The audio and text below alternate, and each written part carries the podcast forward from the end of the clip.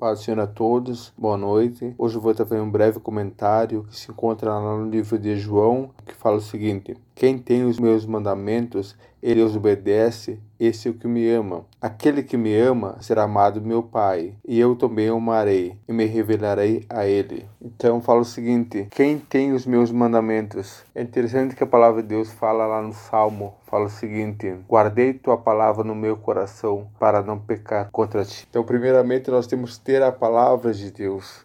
Precisamos conhecer a palavra de Deus para podermos guardar ela. Então, porque na palavra de Deus que Deus revela a sua justiça, na palavra de Deus que Deus revela quem é o seu filho, revela seu plano de salvação, o que ele tem para o homem, quais são as suas promessas.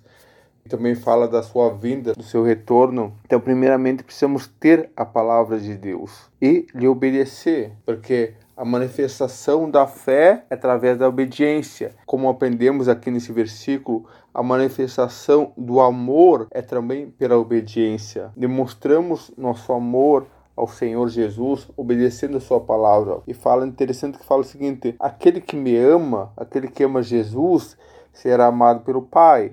Eu também o amarei e me revelarei a ele. Então o Senhor está nos falando que quando a gente obedece a sua palavra, o Pai vai nos amar e o Filho também vai nos amar, vai nos revelar quem Ele é, porque nós só conhecemos Deus através do seu Filho, porque Jesus é o próprio Deus que se fez carne e habitou entre os homens. Então só vamos ver a Deus através do Filho. Quer conhecer o caráter de Deus?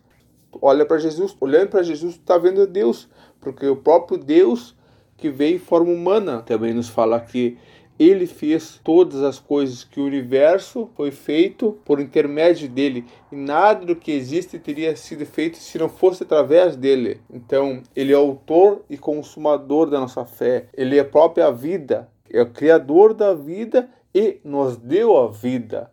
Então, interessante que a Bíblia, a palavra de Deus, ela é cristocêntrica, quer dizer, Jesus é o centro da Bíblia. Interessante que no Velho Testamento fala que ele viria, ele veio, os evangelhos, e depois ele voltará. Apocalipse segue falando de Jesus, porque Jesus é o centro da Bíblia, porque aprove ao Pai se revelar através do Filho como fala que, que certa vez perguntaram, Felipe perguntou para Jesus, mostra-nos o Pai. E Jesus falou para ele, eu tenho andado com vocês há tanto tempo e vocês me pedem para ver o Pai. Quer dizer, quem olha para Jesus, olha para o Pai.